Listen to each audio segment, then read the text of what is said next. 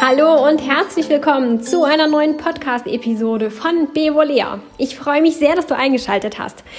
Heute geht es pünktlich zum anstehenden Jahreswechsel darum, wie wir unsere Ziele, unsere guten Vorsätze, unsere Pläne fürs nächste Jahr so setzen können, dass wir nicht so leicht scheitern. Ich möchte gar nicht sagen, kaum scheitern können, denn auch da kann man immer wieder sich selbst boykottieren und sich selbst im Weg stehen. Das geht natürlich alles wunderbar, aber ähm, ja, einfach dadurch, dass wir den Fokus der Vorsätze und der Ziele verändern, ist ein Scheitern in der Regel eben nicht so häufig beziehungsweise fast schon ausgeschlossen. Also, ich erkläre dir mal, worum es geht und dann kannst du selber mal beurteilen, ob das Scheitern damit dann ähm, ja nur ein bisschen reduziert ist oder man eigentlich kaum scheitern kann. Das darfst du dann selbst beurteilen. Und natürlich, wie immer, freue ich mich über dein Feedback, wenn du es dann ausprobiert hast und ähm, ja, und auch nur einfach diese Gedanken hast wirken lassen, dann darfst du mir sehr, sehr gerne eine Nachricht zukommen lassen, was es bei dir bewirkt hat und wie deine Gedanken dazu sind. Also gerne Austausch. Ja, also die Ziele, die wir uns normalerweise immer so setzen am Jahresende, pünktlich zum neuen Jahr, sind dann solche Ziele wie, ich möchte so und so viele Kilos abnehmen oder ich möchte zweimal in der Woche Sport machen, ich möchte so und so viel Geld verdienen, ich möchte eine große Reise machen oder auch ich möchte mir dieses und jenes kaufen können oder leisten können. Das sind, glaube ich, immer so die typischen Ziele, die wir so haben. Und ähm, genau die ich meine, warum sind es die typischen Ziele? Warum nehmen wir uns jedes Jahr wieder vor, irgendwie schlanker, fitter, sonst was zu werden? Weil wir selten einhalten irgendwie. Und dann gibt es so tolle Kalender, äh, die einen da immer wieder darauf hinweisen sollen und dann irgendwie monatlich oder quartalsweise äh, einem da so die äh, erstmals gesetzten Ziele nochmal vorhalten und gucken, ob man es dann auch erreicht hat. Und ja, ganz häufig ergibt es eben halt dann einfach nur so ein mieses Gefühl, wenn man feststellen muss, hm, drei Monate um und ich habe eigentlich noch nicht wirklich irgendwas davon geschafft. Oder man macht sich dann vor, ja, ich, das ging jetzt auch nicht. Ich hatte jetzt auch, ich habe mein Bein gebrochen und ich konnte jetzt auch ganz wirklich zwei Monate keinen Sport machen und äh, hält sich das dann so vor als Entschuldigung vor sich selbst. Wie blöd ist das eigentlich so? Letztendlich macht einem das selten ein gutes Gefühl. Und selbst wenn wir in eins, zwei äh, Vorhaben, in ein, zwei ähm, Plänen ganz gut abgeschnitten haben, gibt es da dann noch die ganzen anderen, wo wir dann vielleicht nicht so gut abgeschnitten haben. Wir bewerten, wir machen uns klein, wir setzen uns unter Druck, wir erzeugen Stress. Und das ist selten wirklich sehr hilfreich. Darum ja, äh, bin ich davon überzeugt, dass wir das anders angehen müssen. Und ähm, darum auch die Erinnerungen, wenn sie dann stattfinden sollten, also wenn man dann ähm, sich dafür entscheidet, so eine Erinnerung in einen Kalender oder sonst wo einzuplanen, sie dann eben auch entsprechend umformulieren soll und insgesamt eine ganz andere Sichtweise auf sich selbst und auf diese ganzen schönen Ziele haben sollte. Ich verrate jetzt, worum es geht. Und zwar bleiben wir beim Beispiel ähm, Gewicht verlieren.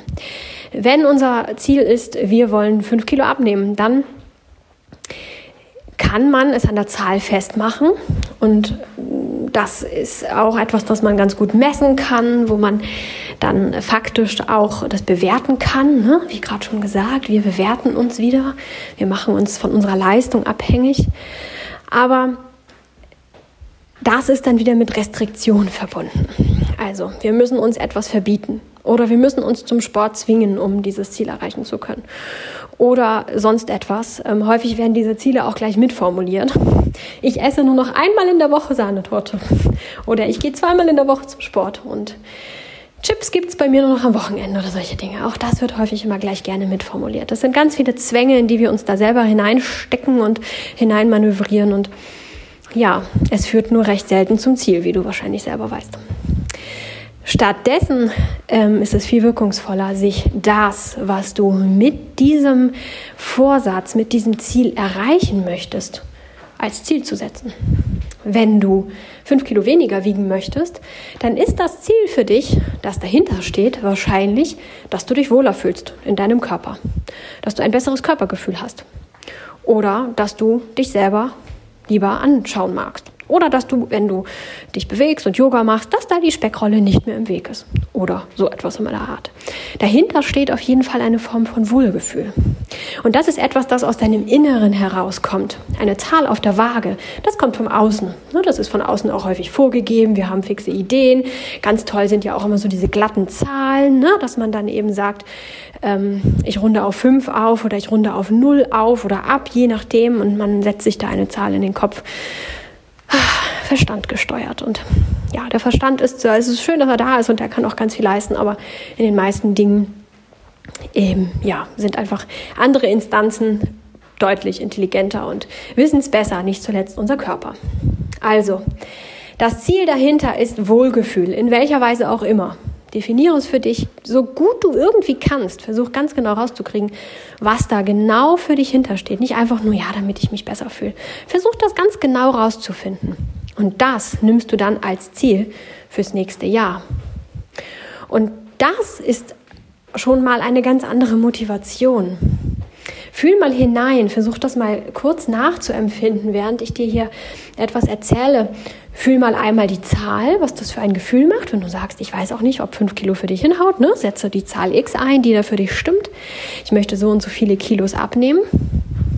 Und dann einmal die Variante, ich möchte mich möchte beim Yoga diese Speckrolle dann nicht mehr fühlen müssen. Oder ich möchte beweglicher werden oder ich möchte fitter werden. Ich möchte beim, beim Sport nicht mehr so schnell aus der Puste sein oder weniger Rückenschmerzen haben wegen meines Gewichts oder was auch immer dein Problem ist, je nachdem, wie ausgeprägt das ist oder vielleicht ist dieses Thema auch gar nichts für dich. Aber versuch es trotzdem mal durchzuspielen, um diese, diese Unterschiede zu fühlen. Und versuche dieses Wohlgefühl, das da am Ende in irgendeiner Weise hintersteht, als Ziel zu setzen. Fühl mal hin. Das fühlt sich anders an, oder? Und es ist gar nicht so, dass du dich damit selbst beschummelst oder dich austrickst. Nein, ganz im Gegenteil. Du kommst zum Ursprung zurück. Denn das Wohlgefühl steht ja hinter diesem Abnehmwunsch. Das ist ja nichts, was du dir jetzt dazu gedacht hast. Und wenn du das Wohlgefühl dahinter hast, hast du einen anderen Motor. Du hast einen Motor aus dir selbst heraus. Der Wunsch, dich so wohl zu fühlen, motiviert dich ganz anders als ähm, ein Vorhaben auf dem Papier, wo drauf steht, zweimal die Woche ins Fitnessstudio zu gehen. Und dann wirst du es auch im Einklang mit deinem Körper machen. Es ist auch viel umfassender, denn du wirst auch so schnell nichts vergessen. Denn dich in deinem Körper wohlzufühlen kann auch bedeuten, dass du dich mehr bewegst. Und das muss nicht unbedingt im Fitnessstudio sein. Vielleicht sind es ausgedehnte Spaziergänge eine, zwei, eine Woche, zwei Wochen, drei Wochen lang. Dann hast du davon die Nase voll und willst dann vielleicht mehr Fahrrad fahren oder willst dann doch zum Sport gehen oder, oder, oder. Du bist flexibel und du kannst darauf hören, was du möchtest und was dein Körper möchte und nicht dir vorsetzen, zweimal die Woche ins Fitnessstudio zu gehen und nach zwei Wochen hast du da echt keinen Nerv mehr drauf. Die Leute nerven dich, das Wetter draußen ist schön und du hast da echt keinen Nerv drauf, aber du hast es dir vorgenommen. Und dann gehst du nicht mehr hin, machst aber auch nichts anderes, weil du bist ja so fixiert, Scheuklappen, wie, ne, wie beim Pferd, nicht rechts, nicht links gucken, bist so drauf fixiert, ähm, ins Fitnessstudio gehen zu müssen, du hast ein schlechtes Gewissen, du machst dann gar nichts anderes und im Prinzip ist dein Vorhaben in dem Moment schon wieder, zumindest für eine gewisse Zeit, gescheitert. Wenn du aber als Ziel hast, dich wohlzufühlen, dann kann das eben bedeuten, oh, heute ist super schönes Wetter, heute möchte ich unbedingt zwei Stunden spazieren gehen und ähm, morgen möchte ich gerne schwimmen gehen oder was auch immer machen. Und nee, ich möchte heute Abend leichten Salat essen, weil ich mich danach immer so wohlfühle. Oder, oder, oder. Du merkst schon, deine Möglichkeiten, dieses Ziel zu erreichen, werden wachsen, einfach weil du dich nicht so sehr einschränkst. Und die Möglichkeit zu scheitern ist auch sehr viel geringer. Denn selbst wenn du dann am Jahresende keine fünf Kilo, sondern zwei Kilo abgenommen hast, aber du hast ein versöhnlicheres Gefühl mit deinem Körper und bist auf einem guten Weg und hast dir vielleicht diese Dinge richtig zu eigen gemacht, nicht von außen aufgelegt, sondern von innen selbst heraus, aus einem Bedürfnis heraus, da hast du viel mehr mit gewonnen, als wenn du die zweieinhalb Kilo runter hättest und dich freust, wenn die fünf Kilo runter sind, damit du endlich wieder zu deinen alten Gewohnheiten zurückkommen kannst. Also, das Ziel dahinter öffnet deine Möglichkeiten, öffnet deine Werkzeuge, die äh, große Schatzkiste an Wegen, die du dafür gehen könntest, die werden geöffnet und gewinnen tust du schon auf dem Weg. Denn jedes Stückchen Wohlgefühl, das du dir erarbeitet hast, das hast du für dich wirklich gewonnen und das wirst du auch nicht wieder hergeben wollen.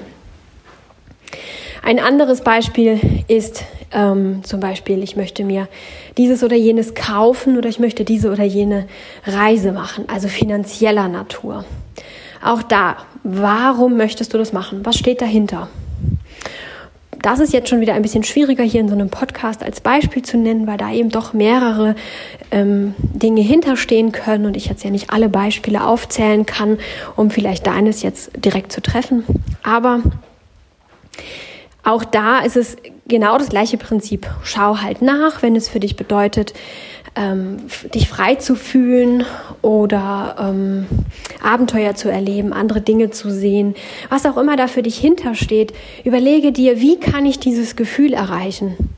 Wie kann ich dieses Ziel noch erreichen? Denn eigentlich ist Geld immer nur etwas im Äußeren und ähm, das, was wir damit erreichen wollen, das kommen wir ganz wunderbar durch etwas Inneres auch. Ne? Das kann man auch vom Kaufen. Man denkt irgendwie, wenn ich mir dieses Teil jetzt kaufe, oh, dann bin ich so glücklich und dann hat man das Teil. Und in den meisten Fällen ist es relativ kurz danach, gibt es einem gar nicht mehr so viel. So, weil man einfach eine Idee davon hatte, was man bekommt, wenn man dieses Teil hat. Und diese Idee ist dann eben ähm, ja meistens eine Idee geblieben oder es hat einem ein kleines bisschen was gebracht. Aber es war nicht das Geld tatsächlich, das einem das gebracht hat, sondern häufig kann man das auch auf eine andere Art und Weise bekommen. Und auch da hast du ein viel größeres, ähm, ja, eine viel größere Werkzeugtasche, wenn du dir klar machst, was du eigentlich damit erreichen möchtest. Und ähm, ja, nicht einfach nur die Zahl hast, die Zahl, die Summe X, die du sparen musst oder so etwas in der Art. Und dafür machst du dich auch nochmal viel freier. Ne? Und, und der nette Nebeneffekt, ich als Minimalistin, ähm, du entgehst auch der Falle, äh, ja, dich zu betäuben, ne? zu kaufen, um Gefühle zu erreichen. Denn wir müssen nichts kaufen, um irgendwelche Gefühle zu erreichen. Überhaupt gar nicht. Und ähm, ja, auch der Falle entgehst du da so ein Stückchen und kommst, wie auch in dem vorherigen Beispiel, du kommst wieder zu dir selbst zurück und verharrst nicht im Außen. Letztendlich geht es immer darum, die Ziele, die im Außen liegen, dass du die in Ziele verwandelst, die aus dir herauskommen. Denn hinter jedem Vorsatz, den du dir setzt, steht auch ein Gefühl. Und dieses Gefühl herauszufinden, das ist manchmal gar nicht so ganz leicht. Aber es kann hilfreich sein, da mit Freunden drüber zu sprechen oder auch einfach auch mal mit außenstehenden Menschen. Such dir einen Coach oder kontaktiere mich auch gerne und ähm, ja, schildere mal, was du da ähm, brauchst. Und häufig im Dialog findet man recht schnell raus, was eigentlich dahinter steht, was der tiefste Wunsch ist, was unsere Seele braucht und was sie sich so sehr wünscht. Und ganz besonders davor warnen möchte ich, dass du ähm, ja, deine Hobbys zu einer Auflage machst. Ich bin da früher selber häufig drauf reingefallen. Ich spiele gerne Klavier und habe mir einfach viel zu selten die Zeit dafür genommen. Und dann habe ich irgendwann angefangen zu sagen, ja, du musst jetzt äh, mindestens jeden Tag eine halbe Stunde Klavier spielen.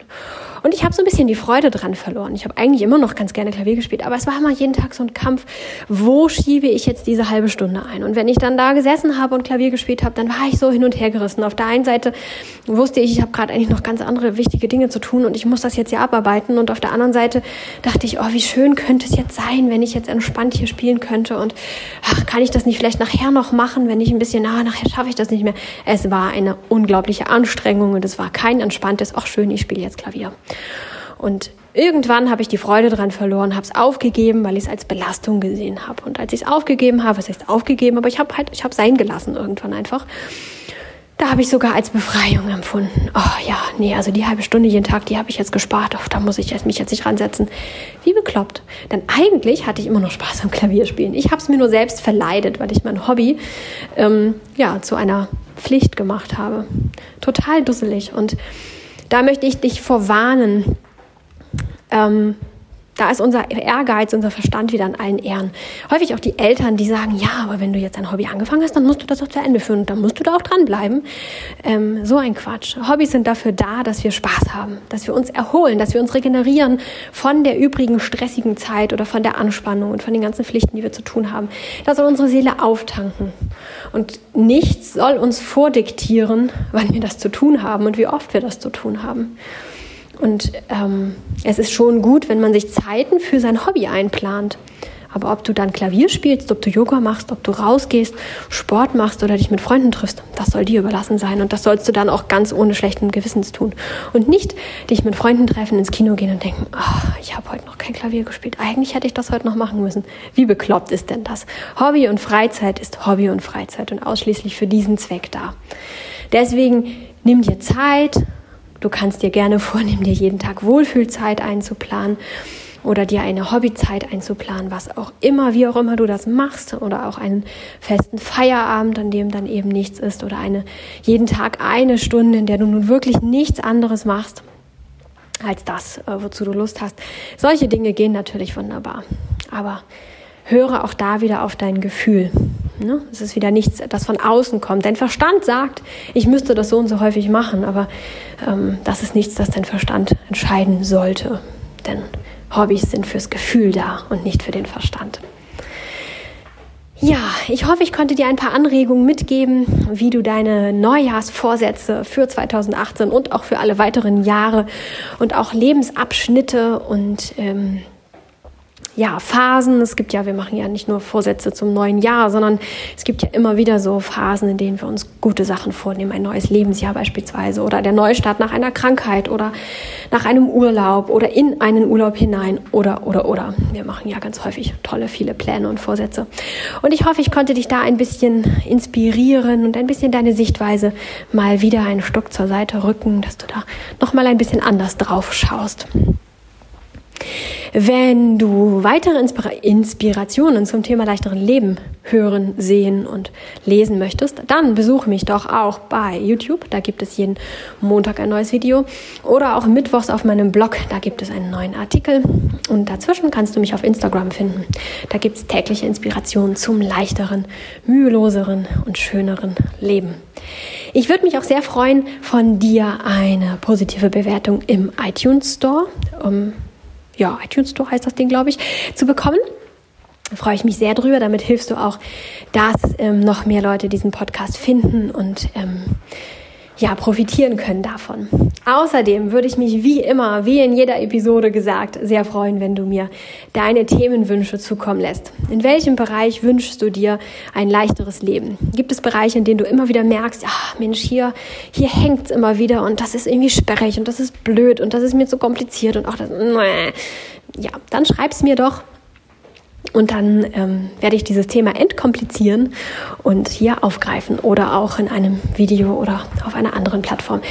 Das darfst du natürlich auch gerne mit dazu schreiben, auf welcher Plattform du das dann am besten oder am liebsten hören, sehen oder lesen möchtest. Ich wünsche dir in jedem Fall einen ganz tollen Start ins neue Jahr.